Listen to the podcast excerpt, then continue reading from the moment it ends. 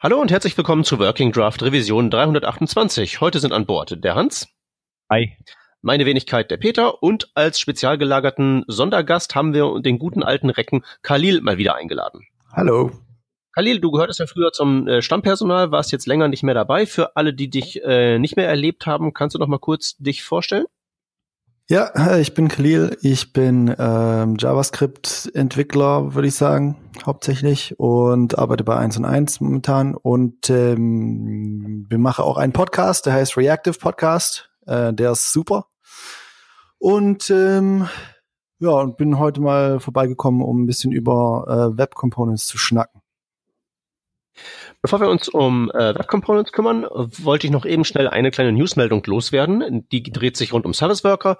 Da ist es nämlich mittlerweile soweit, dass sowohl Safari als auch Edge in ihren jeweiligen Preview-Versionen ähm, Unterstützung für Service Worker eingebaut haben. Das heißt, bis das am Ende wirklich in allen Browsern ist, dürfte es so lange nicht mehr sein.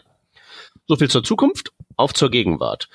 Du hast gesagt, ähm, Web Components wären dein Thema. Ähm, speziell genau. hattest du, glaube ich, gesagt, Web Components in Production. Das heißt, ihr setzt die bei euch im Projekt da auch schon live ein? Nee, ich erkläre mal kurz, was ich meine. Also okay. ich, ich, ich habe nur vor kurzem, äh, vor kurzem irgendwie so Web äh, Components für mich sozusagen wiederentdeckt. Ähm, wir verwenden es äh, bei 1 und 1 nicht. Ähm, wir verwenden dort Angular. Ähm, äh, genau. Aber ähm, ich war immer so nie so ein Riesen, also ich bin jetzt, ich arbeite schon viel zu lange mit Angular und, und konnte mich nie so richtig 100% damit anfreunden und so und habe immer so ein bisschen neidisch in die React-Richtung geblickt und ein bisschen in die View-Richtung geblickt und so weiter.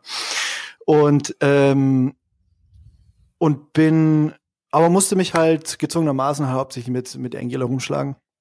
Was jetzt nicht äh, so super scheiße ist, aber es ist halt, es ist für mich so ein bisschen äh, Overkill alles so. Und ähm, ähm, und irgendwie vor kurzem habe ich dann so einen Artikel gelesen von Michael Rogers, der so ein bisschen Community-Schäfer, äh, also so ein Community-Mensch ist von der Node.js-Gegend irgendwie. Und ähm, der hat irgend, der ist irgendwie an, an, an, einer, an einer App am Schreiben und hat da irgendwie gesagt, hier, ich habe Web Components für mich entdeckt, äh, das ist voll geil und schau doch mal. Und dann habe ich mir mal angeguckt, was der macht und war ziemlich erstaunt, zu sehen, wie schön das eigentlich ist, was man mit Web Components heutzutage alles machen kann und habe mich dann so in meiner Freizeit ein bisschen mehr damit beschäftigt und habe auch ein paar kleine Apps damit gebaut, die äh, die halt ähm, die laufen eine in, also eine bin ich gerade so ein bisschen rumbasteln in Electron und die andere ist äh, ähm, ist auch online, ist aber halt ja ist nicht besonders wichtig, ist einfach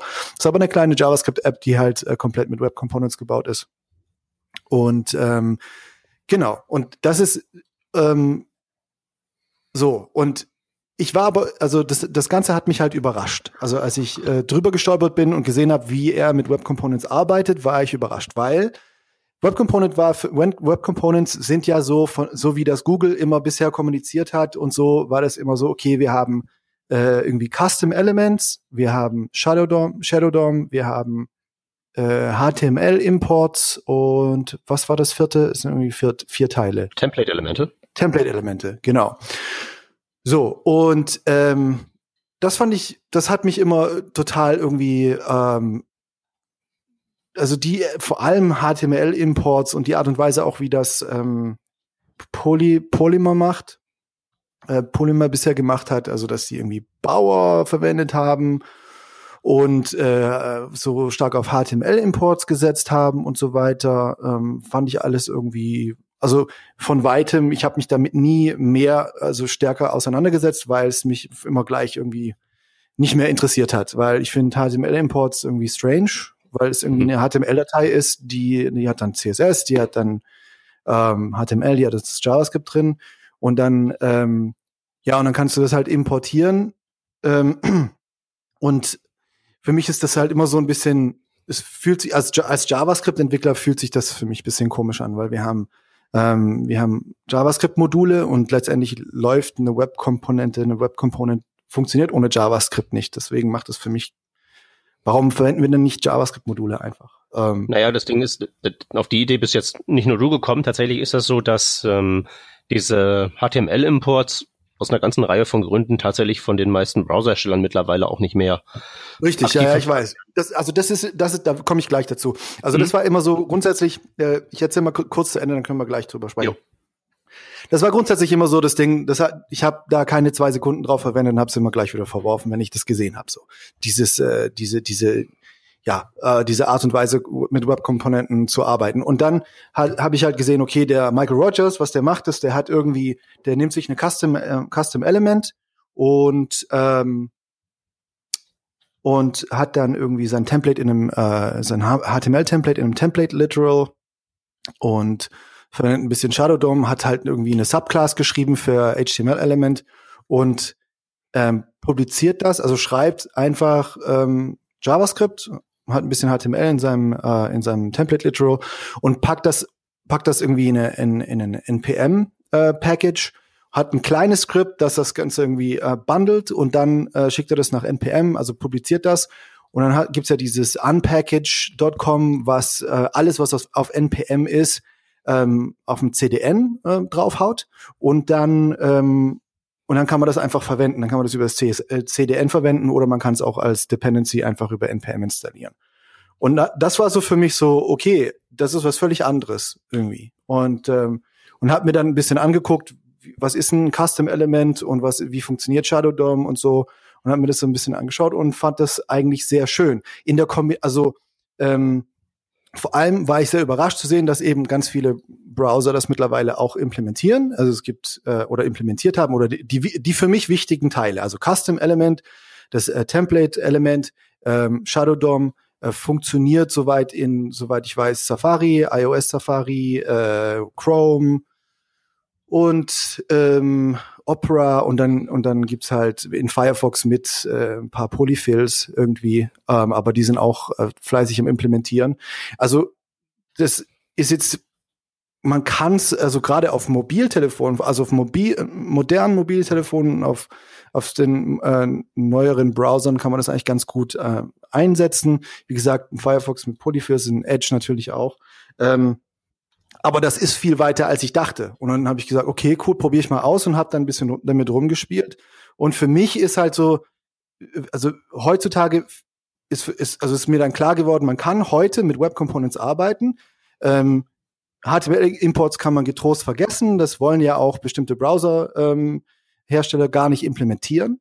Und äh, man kann einfach das, äh, man kann so wie, wie in React äh, komplett, also einfach alles in JavaScript-Komponenten äh, schreiben sozusagen, also mit Custom Elements und eine kleine Library, die äh, in irgendeiner Form, die beim Templating und beim DOM-Updating hilft. Und dann ähm, und dann kann man damit äh, schöne Applikationen bauen oder kleine Custom-Elemente bauen und das einfach über NPM publizieren oder so. Ähm, genau. Und das war so da bin ich gerade irgendwie so angekommen und äh, ich finde das super interessant und super spannend, weil, äh, weil man meiner Meinung nach tatsächlich große Teile von verschiedenen Frameworks damit ersetzen könnte. Theoretisch. Mhm. Das ist ja tatsächlich so die, letztlich die, die Grunddesignphilosophie ja auch so ein bisschen, dass man ähm, das, was in Software sowieso schon existiert, jetzt auch ein bisschen in den Standard reinholt. Genau. Ähm, die, die Frage, die mich dabei immer umtreibt, wenn ich ähm, ähm, sowas höre wie das, was du gerade erzählt hast, mhm. ähm, was dann eben genau zu dem Punkt kommt, wie, hey, das ist ja im Prinzip genauso wie eine Komponente, die ich in meinem Framework schreibe, also könnte ich das Framework damit ja ganz oder in Teilen ersetzen. Mhm. Das, was mir immer nie so ganz klar geworden ist, ist, warum würde ich das wollen? Ähm, na, man würde das wollen, weil natürlich, also du musst halt weniger Code über die Leitung schieben. Das, das ist halt schön. Ähm, ist das, das der Fall? Hm, ja. Also, also wenn, wenn, wenn, ich jetzt so daran denke, ähm, zum Beispiel ähm, hier, ähm, HTML-Templates, die werden ja, wenn ich jetzt in Webkomponenten unterwegs bin, werden die ja in aller Regel über ein Template-Element ähm, dargereicht, also tatsächlich mit HTML als Transport ähm, äh, Codierung oder ich schreibe es eben in JavaScript in irgendwelche Template-Tags rein oder ich generiere es halt eben in JavaScript mit irgendwelchen Funktionsaufrufen. Wenn ich das jetzt mal vergleiche mit irgendwie zum Beispiel sowas wie, wie, wie Glimmer da am Start hat mit seiner mit seiner VM, mit diesen ganz kompakten ähm, Chunks halt immer nur, aus denen sich dann das Markup zusammensetzt, plus halt eben vor allen Dingen heutzutage ziemlich viele Polyfills und so. Und generell ist es ja immer recht wortreich, mit Webstandards zu arbeiten. Äh, ist das wirklich kompakter am Ende? Ich bin mir da immer nicht so sicher. Es kommt drauf an. Ich meine, die, es gibt mittlerweile natürlich auch äh, Frameworks, die extrem kompakt sind, so zum Beispiel wie Chew.js oder so. Das sind 4 KB oder äh, Preact mit 2 KB oder. Ja, ich, ich meine jetzt nicht die Lauf, ich meine jetzt nicht die die Framework Runtime. Ich meine jetzt tatsächlich das ähm, das den, den, den Transport der Komponenten. Also letztlich, ich will eine mhm. Box auf der Seite haben, wie, was muss ich über die Leitung schieben, um diese Box zu haben? Klar, da haben wir auf der einen Seite Runtimes für Frameworks, aber auf der anderen Seite halt eben bei Web Components irgendwelche Polyfills können wir ja davon ausgehen, dass sich das ja, vielleicht so grob wegmittelt, weil am Ende liegt das im Cache und ist eh egal. Aber letztlich müssen wir ja tatsächlich irgendwie das Markup rüber transportieren. Naja, ich würde, ich würde, ich würde halt Polyfills würde ich jetzt nicht mit unbedingt reinrechnen. Also die, die würden in naher Zukunft für die meisten Fälle, also wenn, wenn, wenn du mal wenn man die halt so die Evergreen Browser bedient, fallen die ja weg letztendlich, ja. Und in, in weiß ich nicht, in fünf Jahren, sagen wir mal, da kannst du im Endeffekt wirklich ohne Polyfills arbeiten und wahrscheinlich sehr viel äh, bedienen damit. Das würde ich jetzt nicht reinrechnen. Wenn du es reinrechnest, dann hast du natürlich, dann hast du die Größe von einem Framework sehr schnell wieder drin. Auf jeden Fall. Ähm, das ist klar. Aber ansonsten, ähm, verstehe ich sonst, also ansonsten musst du ja, musst du halt deine Logik und das Markup rüberschieben. Ähm, aber das musst du ja immer. Also das ist ja, aber das ist ja, das ist ja dein Problemlösungscode. Das ist ja der Code, den du, äh, also das, was halt reduziert wird, ist halt irgendwelche Framework außenrum Geschichten und ähm, und API, die die ist die ist einfach direkt im Browser. Und warum? Also es macht meines meines Erachtens Sinn, ähm, das zu verwenden, wenn es da ist ähm, und wenn es mhm. gut funktioniert, weil ja dann auch das die Browserhersteller motiviert, ähm, für solche Fälle zu optimieren, weil, weil das dann einfach äh, in, im, Browser, im Browser halt optimiert werden kann. Mhm. So. Äh, das finde ich eigentlich ganz. Das, also deswegen ähm, finde ich das eine finde ich das eine gute Sache, weil es einfach je mehr in dem, im Browser landet und vom Browser übernommen werden kann, was halt jetzt Frameworks machen, ähm, ist wahrscheinlich besser, weil du halt weniger rüberschieben musst. So. Ja,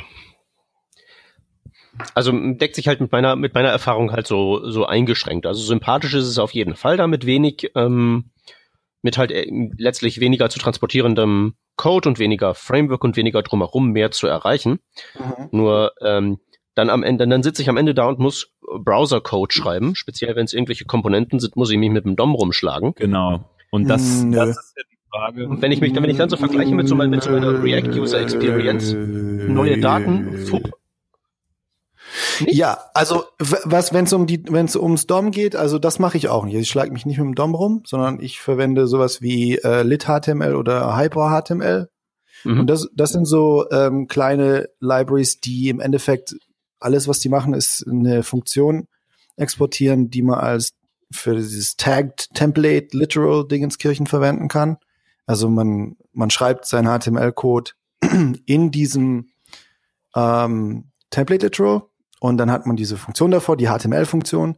Ähm, und dann kann man halt in diesem Template Literal kann man halt Variablen verwenden. Da kannst du dann ähm, ähm, du hast dann halt sozusagen dein, dein Variablen-Binding vom Custom, also von, von Custom, Custom Element Variablen in dieses äh, HTML hinein und so weiter.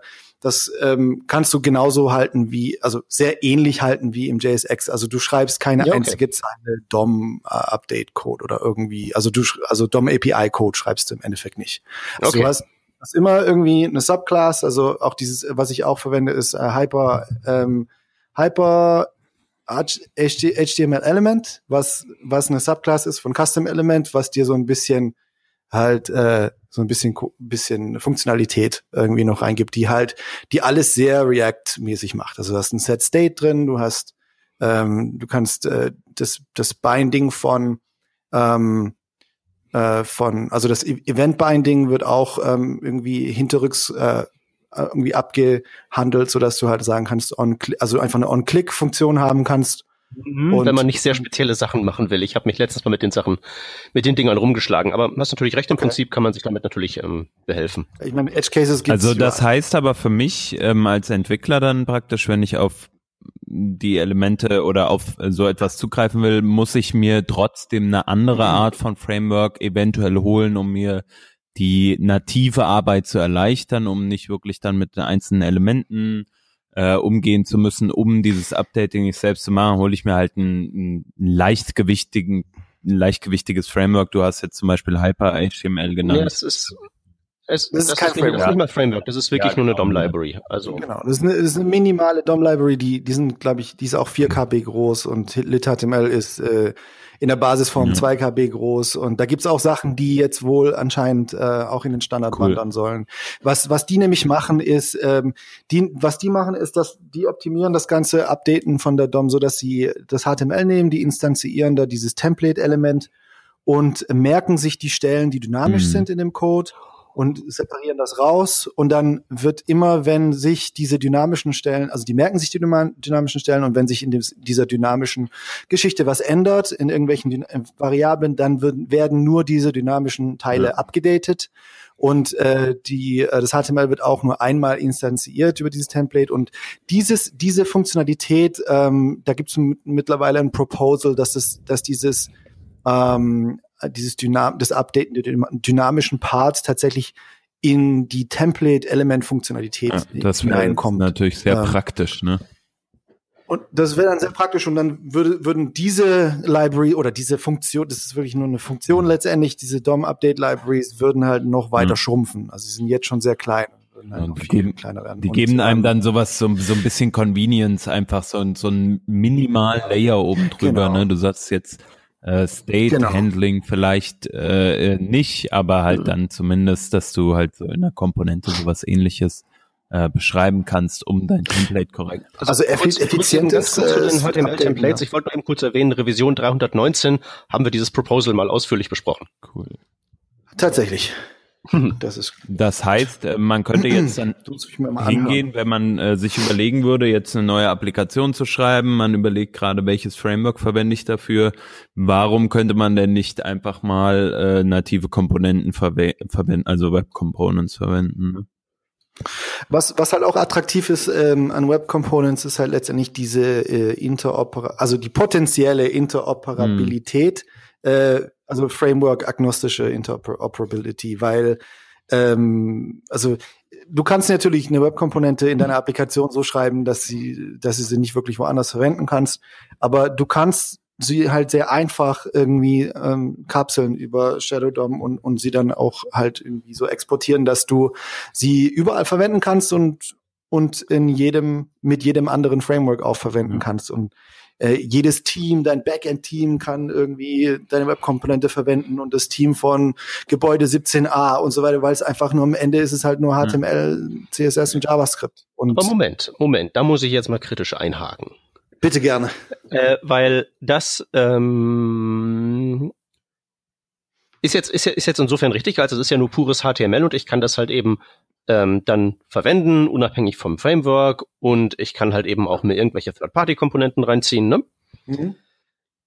Das Problem ist halt eben, was ich da so ein bisschen sehe, ist, ähm, dass jedes von diesen Dingern ja, wenn es so interoperabel auf der ganzen Welt sein soll, so gestaltet sein muss, dass es komplett standalone lauffähig ist. Das mhm. Problem ist halt eben, wenn dann jeder sich sein eigenes ähm, Hyper-HTML und was nicht alles dann in die Komponenten reinbaut und das zieht man sich alles rein, hat man ja. pro Komponente zwar für sich genommen ein relativ leichtgewichtiges Teil, nur wenn die alle plus ihre sämtlichen Dependencies zusammenkommen, dann hat man, glaube ich, ein ziemliches Problem und diese Leichtgewichtigkeit stellt sich da weniger ähm, dar. Das, das ist halt eben der Vorteil von Klar. so einem Framework, von so einem React oder Angular, dass da halt eben gewisse Funktionalitäten ähm, als Basis immer vorhanden sind und die diversen Komponenten sind halt eben dann Framework-spezifisch, aber nutzen halt eben auch dann diese gemeinsame Funktionalität. Mhm.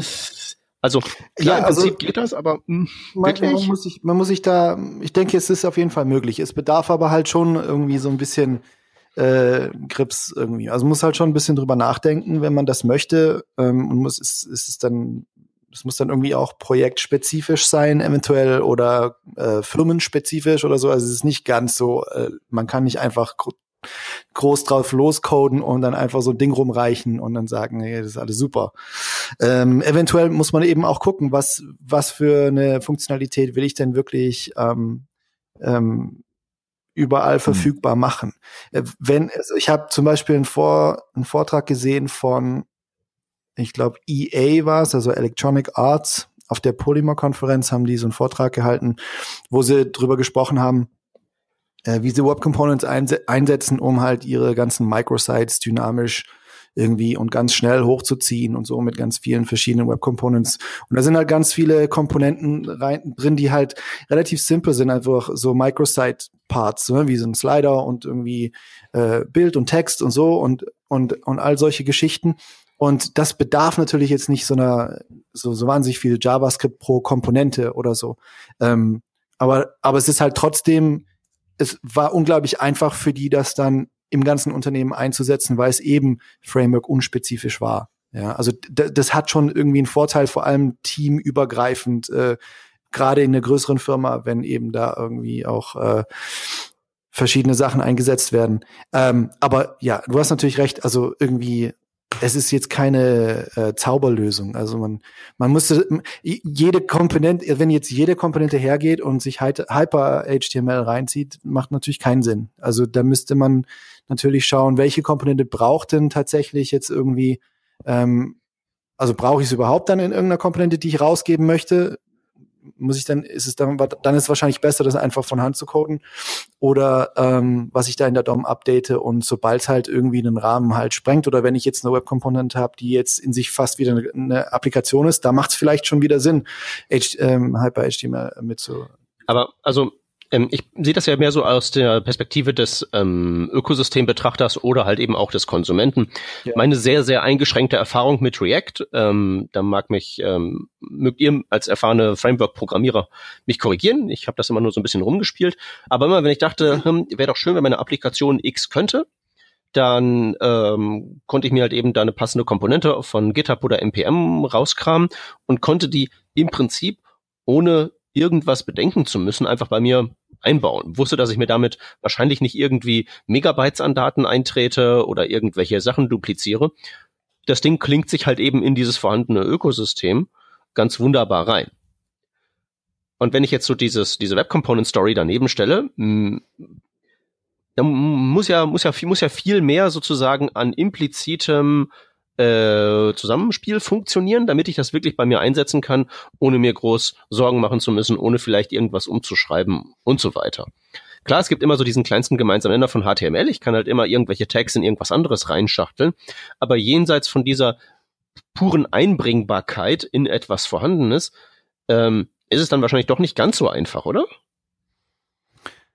Ähm, ja, die Frage ist, was ist überhaupt einfach? Also, ich meine, du hast halt, du, du hast halt wie gesagt, ich, ich denke, du musst halt, wenn du äh, Web Components ähm, machen, erstellen möchtest, die, die letztendlich ähm, sehr teilbar sein sollen in, und in verschiedenen Projekten einsetzbar sein sollen, dann muss das halt irgendwie sauber gemacht werden, auf eine Art und Weise gemacht werden, die Sinn macht. Also viel mehr kann ich da nicht, nicht, also weißt du, wenn du mir sagst, okay, du kannst eine React-Komponente oder irgendein React, äh, React-Modul irgendwo runterladen und das in deinem React-Projekt ver verwenden, das ist schon klar. Also das gilt auch für jedes andere Framework. Ja, aber theoretisch kannst du ja mit, ne, mit einer guten Web-Komponente, die kannst du ja überall einsetzen. Das ist ja schon ein Vorteil. Also ja, was heißt, aber was ist, was ist jetzt gut? Heißt jetzt gut, da ist ganz viel manuell geschriebenes DOM-Manipulationszeug, Get Element by ID drin, oder das hat sein Hyper-HTML da drin in dieser Version, die nicht kompatibel ist mit der Hyper-HTML-Variante von anderer Komponente, weil das halt eben zwei verschiedene Autoren sind. Weißt du, was ich meine? Mhm. Also Hyper-HTML, ich weiß gar nicht, ob da, also was heißt hier inkompatibel? Ich meine, wenn du eine ähm, wenn du eine Webkomponente verwendest, die Hyper-HTML verwendet und die andere, eine andere Version, die, die, also die interagieren ja nur mit, mit ihrem, äh, mit ihrem, mit, mit ihrer DOM sozusagen. Also die ja, zwei Hyper-HTML-Komponenten, also äh, Versionen müssten ja nicht miteinander interagieren. Aber sie interagieren ja, beide mit der, mit dem Datenvolumen meines Nutzers. Ja, ja, das ja. Ja, klar, natürlich. Also das, äh, das ist natürlich nicht gut. Also ähm, wie gesagt, da kann ich, da, da, das ist, das ist klar. Also du brauchst natürlich, wenn du jetzt irgendwie äh, 500 Mal Hyper-HTML in, äh, runterlädst in deinem Browser, ist natürlich absoluter Schwachsinn. Ja, ich weiß auch nicht.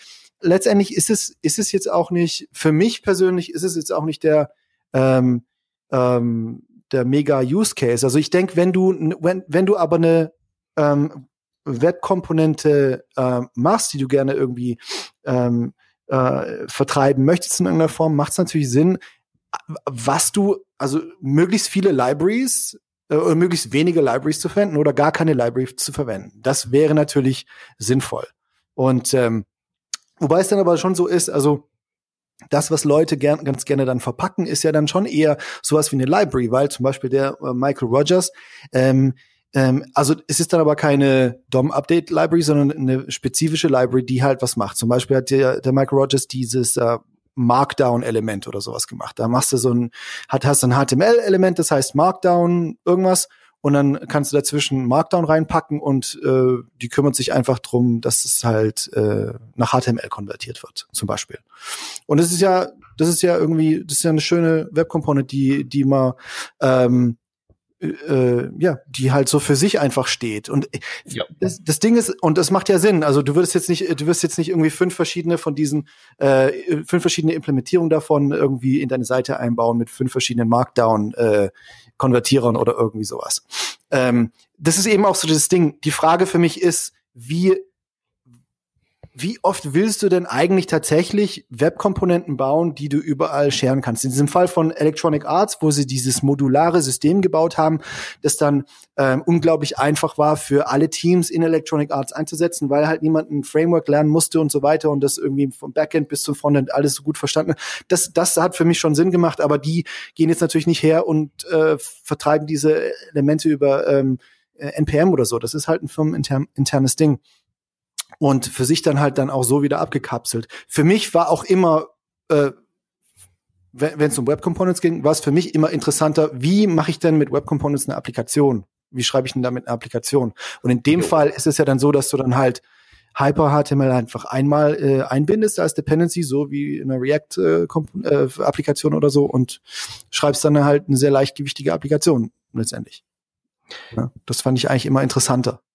Ja, aber es ist dann ja schon so, dass ich die Komponenten dann ja auslegen muss für entweder Publikation, sprich ähm, Library frei, damit leichtgewichtig im Einsatz unter universellen ähm, unter universellen Gesichtspunkten oder ich stricke mir letztlich mein äh, eigenes Framework Light drumherum mit eben zum Beispiel Hyper-HTML und auf dieses Framework Light können dann jeweils auch meine für diese Konstruktion spezifisch vorbereiteten Komponenten dann auch zugreifen. Dann habe ich nur eine DOM-Binding Library, sie alle zu knechten und auch kein so großes Problem mehr innerhalb meines kleinen Reiches.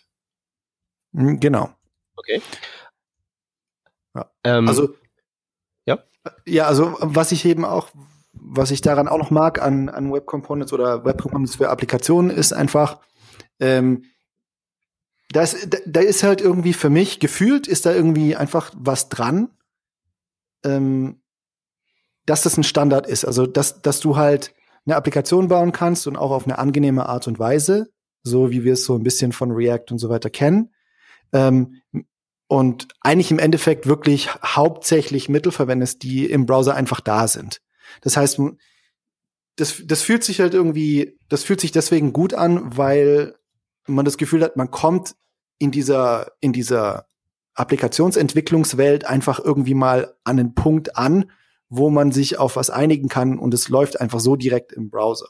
Und ähm, das ist für mich irgendwie auch so ein großes Ding, weil ich bin auch so ein bisschen überladen mit diesen ganzen Frameworks die ganze Zeit. Und ich setze mich da gerne immer wieder mit neu äh, auseinander und schaue mir an, was die alles machen und so weiter. Aber letztendlich ist, ist das am praktikabelsten da äh, würde ich, Da würde ich jetzt gerne auch noch mal ein bisschen drauf eingehen. Du sagst äh, Frameworks natürlich, das ist ein Stück weit überladen ähm, oder man man man fühlt sich überladen, auch wenn man viel äh, ja viel neuen Input hat, aber auch in dem Bereich ähm, von Web Components gibt es ja Frameworks, die bereitgestellt werden, die dann auch bestimmte Funktionalitäten anbieten. Du hast ja selbst schon ähm, Polymer ja. beispielsweise genannt.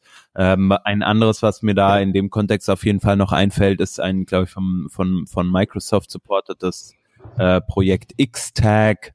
Ähm, es gibt aber noch Slim.js und wahrscheinlich noch viele, viele andere äh, genau. Frameworks, genau. die eine bestimmte genau. Abstraktionsschicht bieten. Stencil.js gibt's jetzt ganz okay. neu. Das ist auch sehr interessant. Für mich ergibt sich natürlich ähm, die Frage jetzt, A, ähm, was ist der Vorteil dieser Frameworks? Ähm, und B, ähm, gerade in Bezug auf äh, oder den Vergleich äh, mit anderen ähm, alteingesessenen Frameworks, wo lohnt es sich für mich wirklich da jetzt äh, zu wechseln auf das, das komponentenbasierte System, abgesehen davon, dass es wahrscheinlich ein Standard ist. Ne? Also was die Frame, die, bei den Frameworks ist halt so, du hast halt, es dreht sich da im Endeffekt alles irgendwie um Custom Elements, also dieses, dieser, um diesen Standard ja. Custom Elements. Und der wird halt auf die eine oder andere Weise irgendwie ein bisschen ausgeschmückt. Und also bei Polymer ist es im Letzt, ist ja schon im Namen drin, sind es hauptsächlich äh, äh, äh, Polyfills. Und die haben jetzt auch dieses lit-HTML geschrieben, also wird das wahrscheinlich auch irgendwie in Polymer irgendwie reinwandern. Ähm, bei äh, Xtag kenne ich nicht. Bei Slim.js ist es im Endeffekt ein Custom-Element mit, da werden Decorators irgendwie noch eingesetzt. Ähm, aber im Endeffekt ist halt auch einfach so eine Custom Elements Klasse. Also es ist alles halt, es ist alles, es sind zwar alles verschiedene Frameworks. Bei, bei Stencil.js hast du, ich glaube, da gibt's, die manipulieren am meisten rum. Also die verwenden TypeScript und äh, verwenden JSX tatsächlich in ihren ähm, Templates dann und äh, kompilieren das halt runter zu einer Web Component und, und haben halt auch in, in die haben auch so eine Custom DOM Library, die eben ähnliche Dinge tut, wie ähm, wohl React 16 jetzt macht mit diesem Fiber-Zeug. Und ähm, und ja und kompilieren das halt runter in Webkomponenten und ähm, was interessant war, das ist also die Leute, die Stencil.js machen, das sind die Ionic-Leute, die haben früher mit Ang äh, äh, Angular gearbeitet und die machen halt so Komponenten für äh, Cross-Plattform äh, Mobile Apps.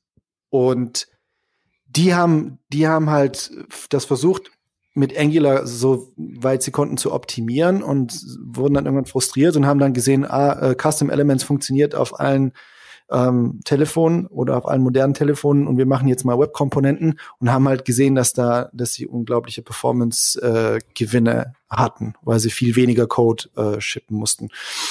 Ähm, ja, das nur als interessantes äh, Beidings. Aber wie gesagt, da geht es so ein bisschen darum, diese ganzen Frameworks, das im Endeffekt alles ähm, um Custom Elements äh, herumgebaute Flavors letztendlich. Aber, aber warum? Ähm, bei Stencil.js Stencil weiß ich nur, dass sie sehr, ähm, dass sie einfach gerne mit TypeScript arbeiten und gerne mit JSX arbeiten und deswegen haben sie das gemacht. Ich meine, warum die, warum, warum diese äh, Web Component basierten Framework ja. versus ähm, React. Aus meiner Developer Experience heraus ist es ja Jacke wie Hose. Ich schreibe halt Komponenten, hier mal so ein bisschen, da mal so ein bisschen anders, aber mhm. am Ende produziere ich ja grob das Gleiche und habe so grob den gleichen Tagesablauf, wenn ich mich hinsetze und meine Arbeit verrichte.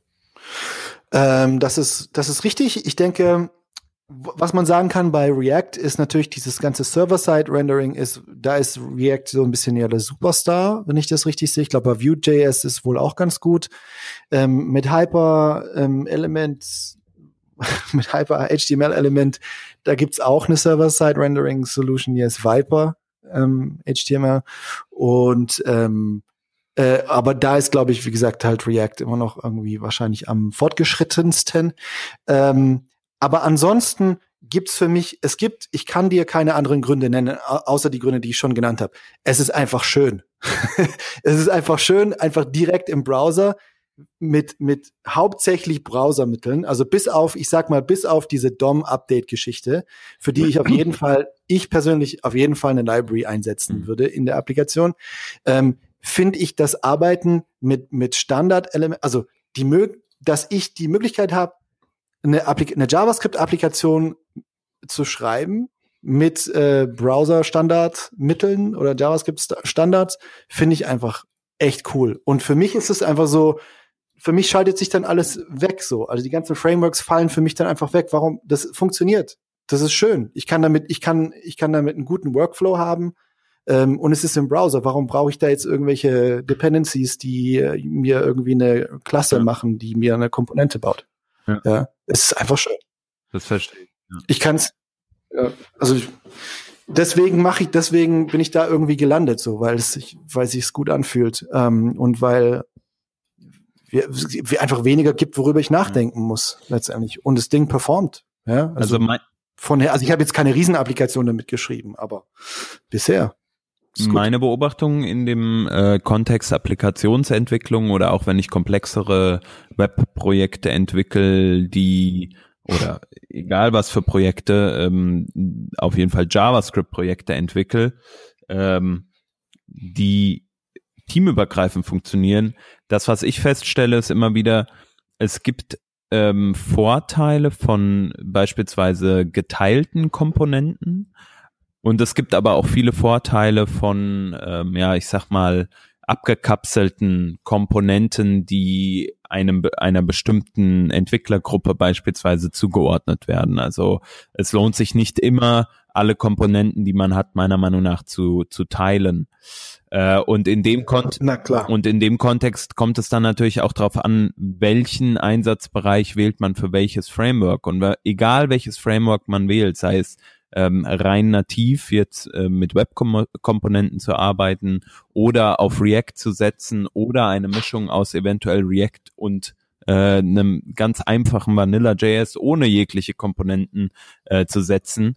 Ähm, dass es bedarf immer einer bestimmten Art der Kommunikation und um den die Brücke nochmal zu spannen zu dem, was ihr beiden äh, ja vorhin auch äh, diskutiert hab, habt, äh, ich glaube, ähm, egal wie man sich entscheidet in dem Kontext, wichtiger ist eher die Art und Weise, wie man dann zusammenarbeitet, wie man letztendlich die Komponenten nutzt. Und einen großen Vorteil, den halt Webkomponenten haben, ist halt diese Standard, also dieser Standard, der halt im Web etabliert wird. Und der ist ja meiner Meinung nach, also es liegt ja auf der Hand, dass wir irgendwas brauchen, was so in diese Richtung geht, ne? Also. Meinst du? Also früher, bevor wir Web Components hatten, ähm, haben halt alle jQuery-Plugins genutzt. Das ja. war ja das, genau. das Äquivalent damals. Das war dieses eine Ding, das konntest du überall reinstecken. Ähm, Richtig. Lief auch. Genau, und dann, so. und jetzt. Da hatten wir ein großes Problem. Also ich meine, klar, man kann es immer schöner machen. Das, das sind wir wieder beim Thema, schöner kann man es machen. Hm, nur drückt da jetzt so wahnsinnig der Schuh. Und sicherlich hast du recht, wenn du sagst, das ist irgendwie für den Erfolg der Organisation wichtiger, dass die Organisationsstruktur und dass die Kommunikation in der Organisation funktionieren. Nur äh, kann man ja wahrscheinlich trotzdem irgendwie optimalere und weniger optimale Tools verwenden für einen bestimmten Anwendungsfall. Natürlich, das ist ja völlig klar. Ähm, ich glaube, was wir oder was die Web-Community ja getan hat, nachdem ähm, oder auch die Industrie, nachdem man gemerkt hat, okay, äh, so, so jQuery-Plugins sind jetzt nicht das Nonplusultra, um komplexe Applikationen zu schreiben. Also müssen wir uns was Neues erdenken. Dann kam hier React, dann kommt äh, äh, oder erst kam Angular wie auch immer, es, es gab auch damals schon komplexere Anwendungen, komplexere Frameworks, XJS oder ähnliches, ähm, die versucht haben, ähm, dem Developer Arbeit abzunehmen und in ein bestimmtes opinionated Pattern zu, zu drängen. Ähm, und äh, mittlerweile ist es ja so, dass dass man gefragt wird, wenn man eine, eine Webseite baut, die nicht mit einem dieser Frameworks baut, man gefragt wird, hey, wieso hast du dieses Framework nicht verwendet? Und äh, es äh, sozusagen der, der Standard geworden ist bei sehr vielen Dingen, meiner Beobachtung nach. Und da, äh, da zeigt sich ja meiner Meinung nach auch der Need, ne? Also jeder fragt danach, jeder, ähm, jeder nutzt es, jeder Klar, auf der einen Seite der Hype. Ah, Hans, du warst gerade kurz raus. Ja, du warst kurz weg. Oh, Entschuldigung. Ähm, ich weiß jetzt nicht, wo ich abgehackt war. Äh, äh, äh, spann einfach nochmal den Gedanken, bei dem du gerade warst, nochmal von vorne auf, dann sind wir sicher. Ähm, genau, also es kann natürlich sein, dass es, ähm, dass es zum einen der Hype ist, ne, dass es jeder, dass jeder diese, dieses Framework nutzt. Aber es kann natürlich auch sein, dass, ähm, dass es halt wirklich der Need ist, den wir als Developer-Community haben. Äh, und so sehe ich das eher. Ja, ich wollte es gerade sagen, du bist ja nun auch nicht erst seit gestern dabei. Hast ja gerade noch erwähnt, dass du gerade an einem größeren React-Projekt schraubst. Ja. Also ich meine jetzt so deine, deine, ähm, also ich denke jetzt auch immer so daran, ähm, klar, einerseits ähm, wäre schön, wenn alles Standard wäre, andererseits am Ende des Tages muss das Ding halt laufen und funktionieren. Ähm, und ich bin da jetzt nur eingeschränkt ähm, urteilsfähig, weil ich kenne halt bloß ähm, React und die paar Web Components, die ich einsetze. Aber wenn es mir immer darum geht, so ein kohärentes Konstrukt zu bauen, ähm, möglichst effizient, dann habe ich mich eigentlich immer in diesem React-Kontext ganz wohl gefühlt, wegen des Ökosystems, wegen dieses einfachen, ähm, ich beschreibe deklarativ meine Komponente und die ganze Verdrahtung wird mir komplett von einem Standardweg, Stichwort opinionated, einfach abgenommen, Gehirn aus, ab dafür, schreibst Zeug runter, funktioniert. Also, das scheint ja schon relativ sinnvoll zu sein, weil dahin konvergiert es ja bei allen Frameworks so ein bisschen. Ja, ja, eben, ja, auf jeden Fall. Und der Punkt, den ich halt vorhin mit meiner äh, Frage nach dem, äh, nach dem Warum halt haben wollte, ist halt, ähm, ich kann das jetzt haben. Am Ende kommt halt irgendwelcher Output raus, der jetzt ähm, für den ähm, Webstandards Kreuzritter nicht der schönste ist, aber der halt funktioniert und wo ich produktiv bin im Erstellen dieses Outputs. Mhm. Ähm, und mit den Web Components hole ich mir ja sozusagen etwas her, dass ich im günstigsten Fall ähm, ergänzend einsetzen kann zu diesem zu, zu so einem Konstrukt, zu so einem Framework oder halt eben ähm, anstelle von. Aber damit ich das mache und mir zum, zum Beispiel dieses ganze React oder Angular Ökosystem durch die Lappen gehen lasse, brauche ich halt eben äh, ein dolchstarkes Argument. Und das ist halt das, was ich schon ähm, seit ähm, seit sehr langer Zeit halt eben einfach bei Web Components einfach nicht so sehe. Also ist es schön, ja, dass, dass man dann Webstandards benutzen kann. Und ja, mittlerweile funktioniert das wirklich, wirklich sehr, sehr gut. Aber dieses gleiche Problem wurde auf andere Weise eben im Rahmen dieser mit Leitplanken umfassten Frameworks gelöst, wo ich halt eben aufgrund der Leitplanken und aufgrund der geteilten Funktionalität einfach sehr viel produktiver bin. Mhm. Und um davon wegzugehen, bräuchte ich halt eben ein gewichtiges Argument. Klar kann man jetzt sagen, ist schöner, okay, das können wir so stehen lassen, aber so wenn ich jetzt so meinen BWLer-Hut aufsetze, überzeugt mich das nicht. Hm, ja, klar. Also es ist natürlich schon so eine Sache, ähm, sicherlich schwierig, dass ja, es kommt immer auf die Situation an, aber ist wahrscheinlich schwierig, das ähm, generell durchzusetzen als äh, als Framework oder als JavaScript-App-Technologie, so, hey, wir machen jetzt alles mit Real Components irgendwie bei Firma so und so.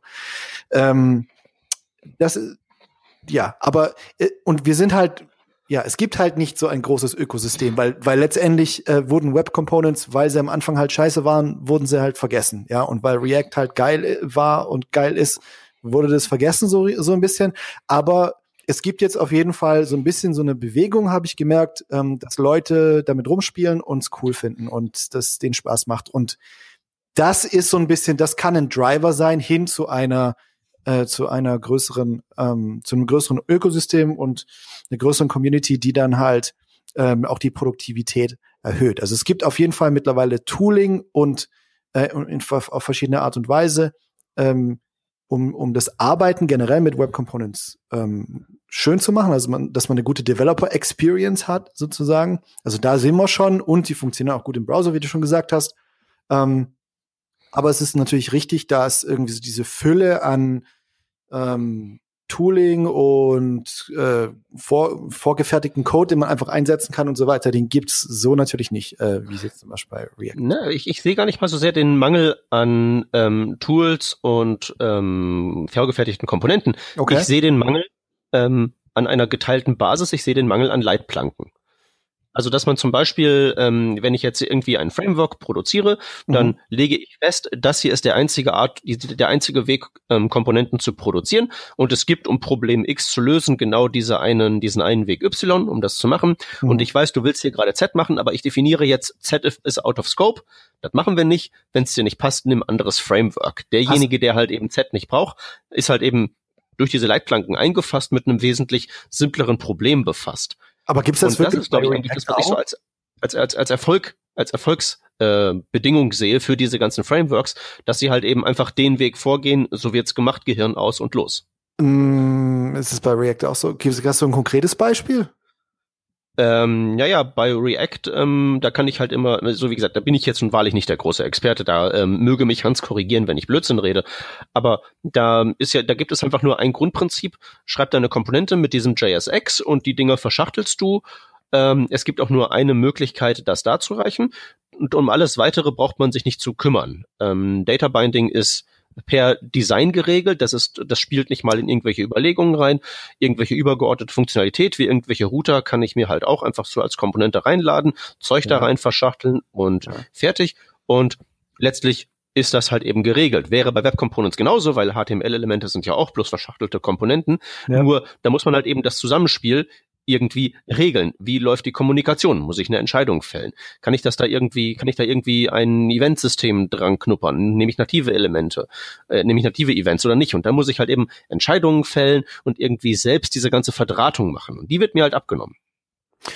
Äh, ja, das stimmt. Wo, ja, okay, gut. Ähm, wobei, da kann man ja auch sehr einfach bei Web Components ähm, einfach die Leit Leitplanken übernehmen, die man halt so aus anderen Bereichen kennt. Wie zum Beispiel, ne, dass man irgendwie ähm, eine Root-Komponente hat und der Rest ist einfach drunter verschachtelt und dass man irgendwie, mhm. dass die Events nach oben blubbern und man dann State nach unten äh, runterreicht oder dass man dann Re äh, Redux verwendet oder irgendwie so Geschichten. Ähm, genau. Also da das kann man. Geht, das da, geht alles.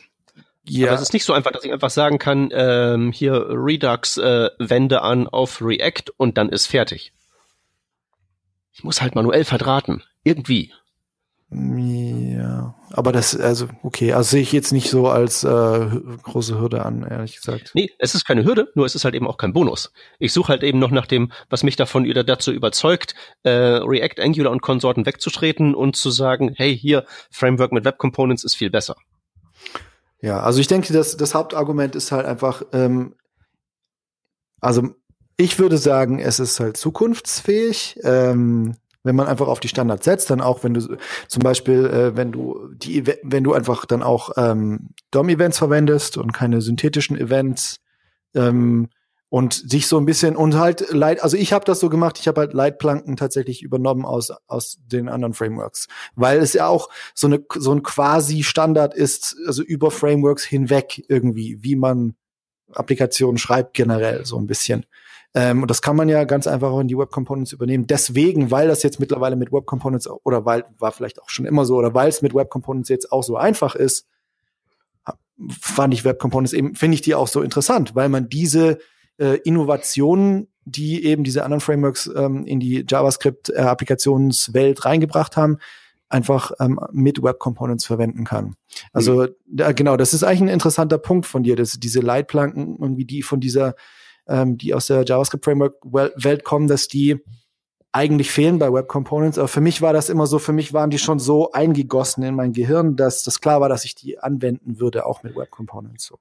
Ja, aber die kommen aber natürlich. Du, du musst es am Ende, du musst es am Ende in Software überführen. Also letztens war ich mit dem Problem befasst, ich habe einen DOM-Knoten mhm. und muss den Moment abpassen, ab dem der eingehängt wurde. Mhm muss, muss ich einen Mutation Observer da draufsetzen und irgendwie Code schreiben, der dann auch den Mutation Observer wieder disconnected, sobald das Ding einmal drin ist, weil dann ist es ja drin und sowas alles. Aber ist das, also nicht, ist, ist das nicht der Connected Callback eigentlich, der das macht? Ähm, naja, es kommt halt eben drauf an, ähm, welchen Zeitpunkt du genau brauchst und mhm. ob das mhm. dann, ähm, wie das dann ist mit dem, äh, wurde, wurde gerendert oder nicht. Mhm. Ne? Also mhm. ob der Layout schon passiert ist, damit du die Dimensionen abfragen kannst und sowas. Okay. Mhm. Ne? Also, das, da kommt es halt eben drauf an. Nur dann weiß ich halt ja. eben bei anderen Sachen, wie zum Beispiel ähm, ähm, bei React war es, glaube ich, irgendwie Component did mount oder so ähnlich. Ist halt einfach nur ein Callback, äh, den ich halt eben da auch in dieser Konstruktion drin habe. Alles einfach.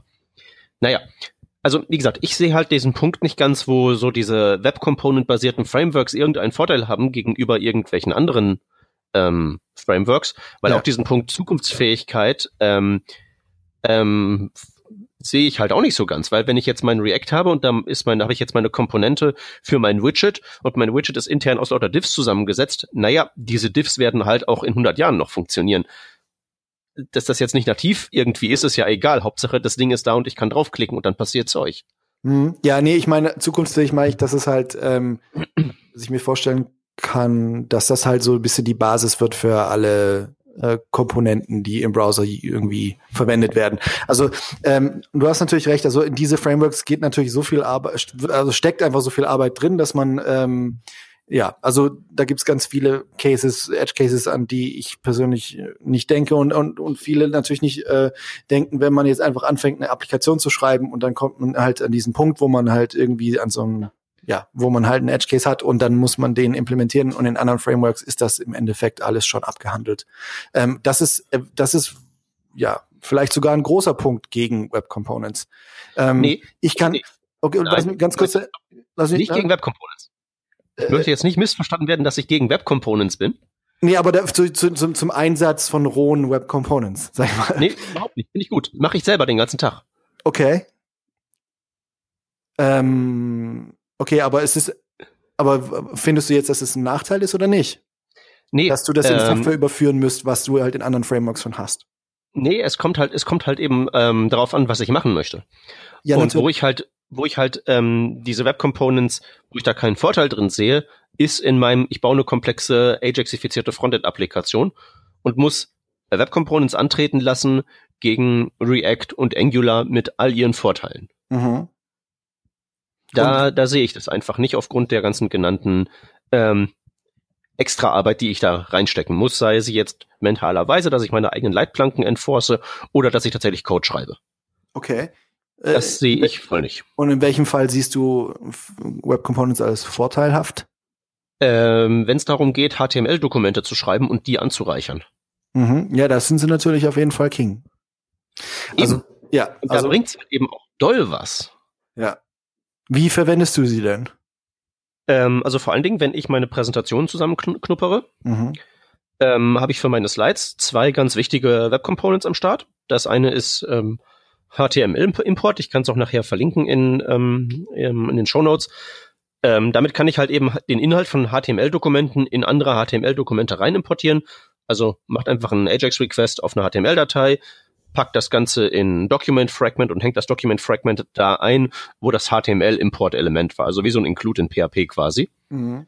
Und damit kann ich mir halt eben aus so Substories meine ähm, HTML-Dokumente, meine Slides halt eben konstruieren und das andere ist zum Beispiel sowas wie ein, äh, ein Scoped Style Sheet, wo ich CSS reinschreiben kann, aber das gilt nur innerhalb des Scopes des umgebenden Elements, weil einfach ein JavaScript an diesem Style-Tag dranhängt, das dann einfach hingeht und alle Selektoren umschreibt, also ganz billig. Mhm.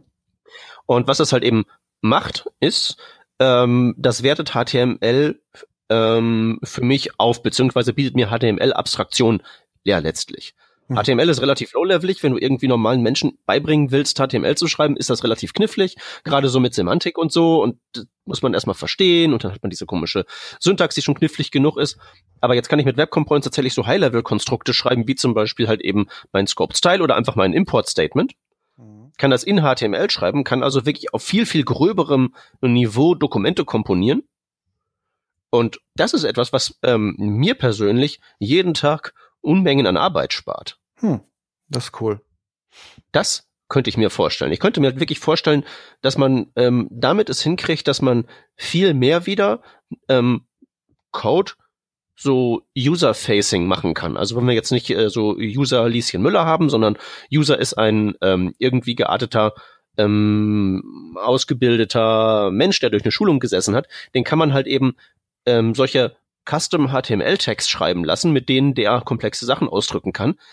Mit manuell HTML schreiben viel zu schwierig, weil viel zu kleinteilig, aber mit diesen groben Teilen kann man da viel mehr machen. Also entweder halt eben um Leute, die normalerweise ähm, HTML nicht auf dem Kasten hätten, um denen das möglich zu machen, oder wie in meinem Fall, wenn man HTML schreibt, einfach Arbeit zu ersparen, weil man mit gröberen Abstraktionsblöcken arbeiten kann. Hm. Da bringt mir das voll viel. Ja. Weil ich mein HTML aufgemotzt habe und HTML aufmotzen, also das ist etwas, das, das, das braucht Aufmotzen. Ja. Das ist einfach für sich genommen ja. viel zu schwach. Und das braucht noch viel, viel mehr Aufmotzen. Ja. Wo ich jetzt nicht sehe, dass wir Aufmotzen brauchen, ist dieser ganze JavaScript-Frontend-Krempel. Da haben wir so viele verschiedene Frameworks, die alle auf unterschiedliche Weisen in einem Wettbewerb sich darin überbieten, gewisse Probleme so oder so oder so zu lösen. Und die sind alle auf ihre Weise irgendwie ganz großartig. Sieht man ja daran, dass die Leute die Dinger ja benutzen und haben wollen. Und die werden immer besser und ständig neue Versionen und so. Die einen sagen, das ist Hype, die anderen sagen, das ist halt eben die Weiterentwicklung. Durch den Konkurrenzkampf geht's da halt eben voran. Und man mhm. ist da drin unglaublich produktiv. Also ich persönlich, wie gesagt, mache das ja nicht ständig. Alle Jubeljahre schreibe ich mal irgendwie ein paar hundert Zeilen React, aber jedes Mal setze ich mich hin und fupp, das läuft aus dem Stand. Und das ist gut. Ich sehe da also keinen Handlungsbedarf, indem wir HTML upgraden. Ich sehe. Handlungsbedarf in HTML selber. Mhm, ja, das ist, äh, ja, verstehe ich auf jeden Fall die ähm, und das, das spiegelt ja auch so ein bisschen dieses äh, diesen Anwendungsfall, den die bei Electronic Arts auch hatten, wo sie ja auch dieses ähm, im, Endeffekt, im Endeffekt HTML irgendwie abgegradet haben mit ihren äh, Elementen und das so rumgereicht haben, das gut funktioniert. Ja, ähm, anderer, anderer Use Case. Ja. Angenommen, angenommen, wir würden jetzt äh, heutzutage so ein ähm, Ding bauen wollen wie ähm, weiß ich nicht, damals den Facebook-Like-Button oder den Tweet-Button, den man da überall in seine Webseiten reingebaut hat. War ja früher genau, so ein genau, komisches, ja. äh, hier paste dieses Skript und dieses Style-Tag und dieses mhm. Diff und nur wenn du das alles richtig machst und der Mond gerade richtig steht, nur mhm. dann funktioniert's.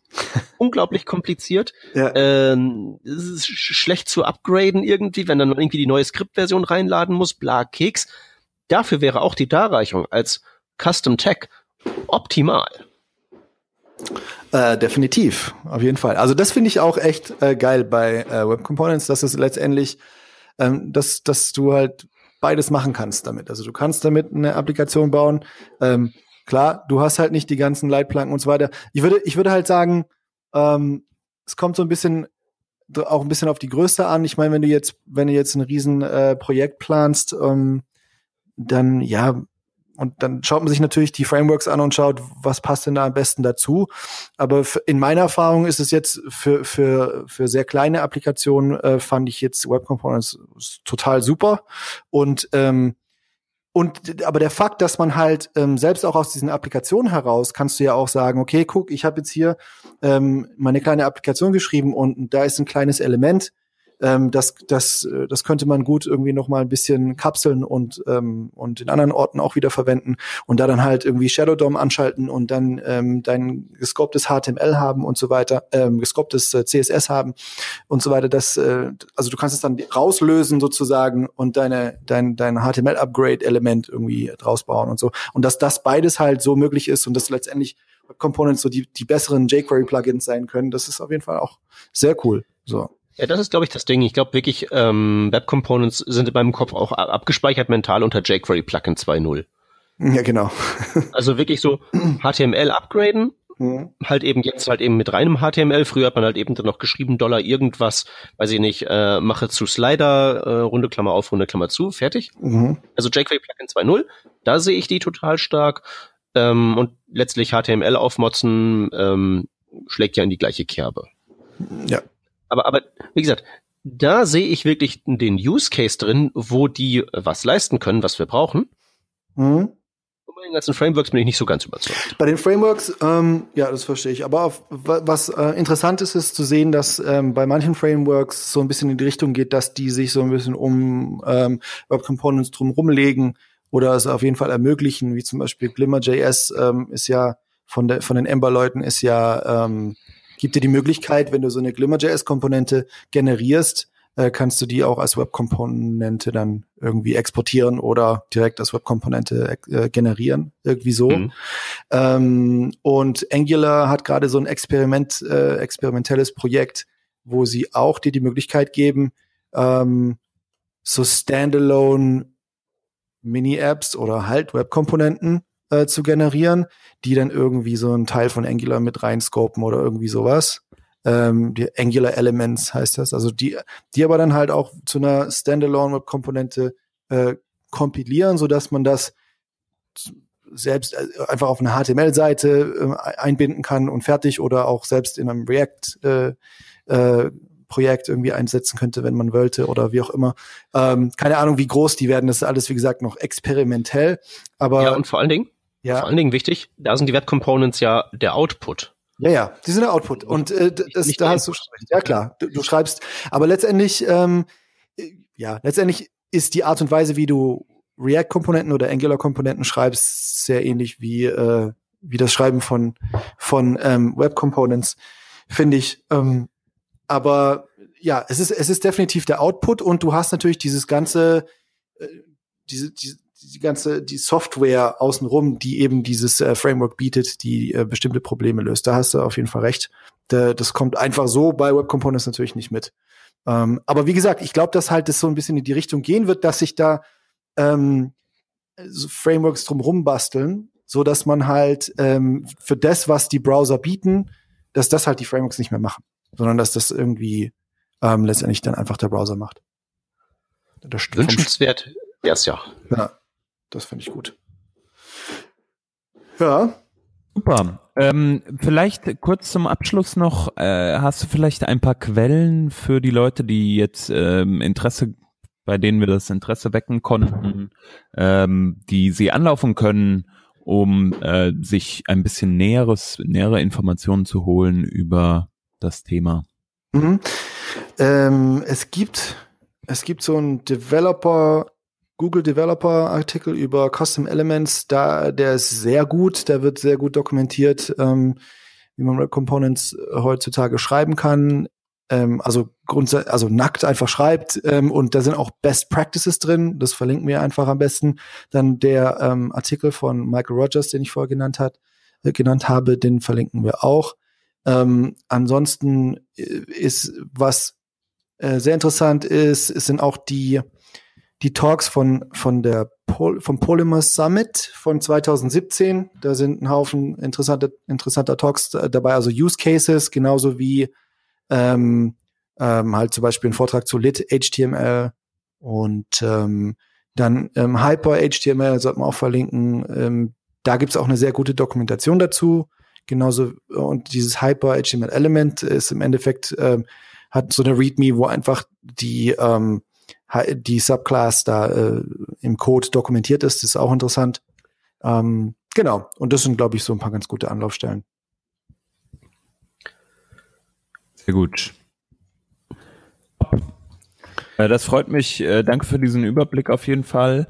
Ähm, für die, die üblichen Hinweise natürlich für die Leute, die ähm, das Thema jetzt interessant fanden und da entweder mit äh, Khalil oder vielleicht auch mit Peter nochmal gerne auch mit mir nochmal äh, ausführlicher diskutieren möchten. Ähm, man findet euch auf jeden Fall uns alle auf Twitter. Ähm, gerne aber auch Kommentare in äh, unter diesen Blog-Eintrag von äh, diesem Podcast, von dieser Revision packen und die beantworten wir dann zeitnah. Wenn da gegenteilige Meinungen noch vorhanden sind oder äh, ihr sagt, oh, ihr habt irgendwas vergessen, meldet euch auf jeden Fall. Mhm. Ansonsten, ähm, sage ich mal, haben wir noch ein paar Links, zwei, um genau zu sein. Genau, ich lege mal vor. Ähm, PPK hat ähm, sich äh, Formularelemente und speziell Formularvalidierung in HTML5 ähm, mit dem ja mit dem üblichen Detailgrad angeschaut ähm, und ähm, hat das wie üblich unterhaltsam aufgeschrieben. Dreiteilige Serie ähm, kann man sich mal reintun, wenn man an diesem Thema interessiert ist. Ja, und der zweite, das ist nochmal der Hinweis auf den bereits eingangs erwähnten Reactive Podcast vom Khalil. Ähm, Khalil, worum geht's da genau bei euch im Podcast? Ähm, Endeffekt, äh, wir sind einfach drei Freunde, die einfach über, darüber sprechen, was sie so ähm, im Internet gesehen haben oder an was sie arbeiten. Also die äh, Raquel Welles ist da noch mit dabei, die war vorher, die war bei NPM bis vor kurzem und ist jetzt bei Slack. Und dann noch ein guter Freund von mir, der Henning, der in, äh, irgendwo, irgendwo in Florida bei einer, bei einer äh, Firma Webzeug macht. Und ähm, genau, und wir sprechen da über JavaScript und über äh, Sachen, die in Tech äh, passiert sind. Ist alles auf Englisch. Und äh, ja, genau, ist macht Spaß. Macht Spaß, sehr gut. Äh, genau. Unbedingt mal reinziehen, gibt auch schon 93 Episoden. Man kann also auch ein bisschen, äh, sag ich mal, sich mal einen Nachmittag damit vertun. Äh. Binge-Listening kann man da machen. Binge-Listening to Reactive Podcast. genau. Ja, geil. cool. Khalil, danke, dass du da warst. Ja, danke fürs äh, da. Ja, sehr schön. Ja, jederzeit wieder. Die, die alten äh, Moderatoren äh, sind natürlich wie alle anderen auch jederzeit sehr herzlich willkommen. Ähm, okay, vielen Dank fürs Zuhören. Bis zum nächsten Mal. Tschüssi. Tschüssi. Ciao.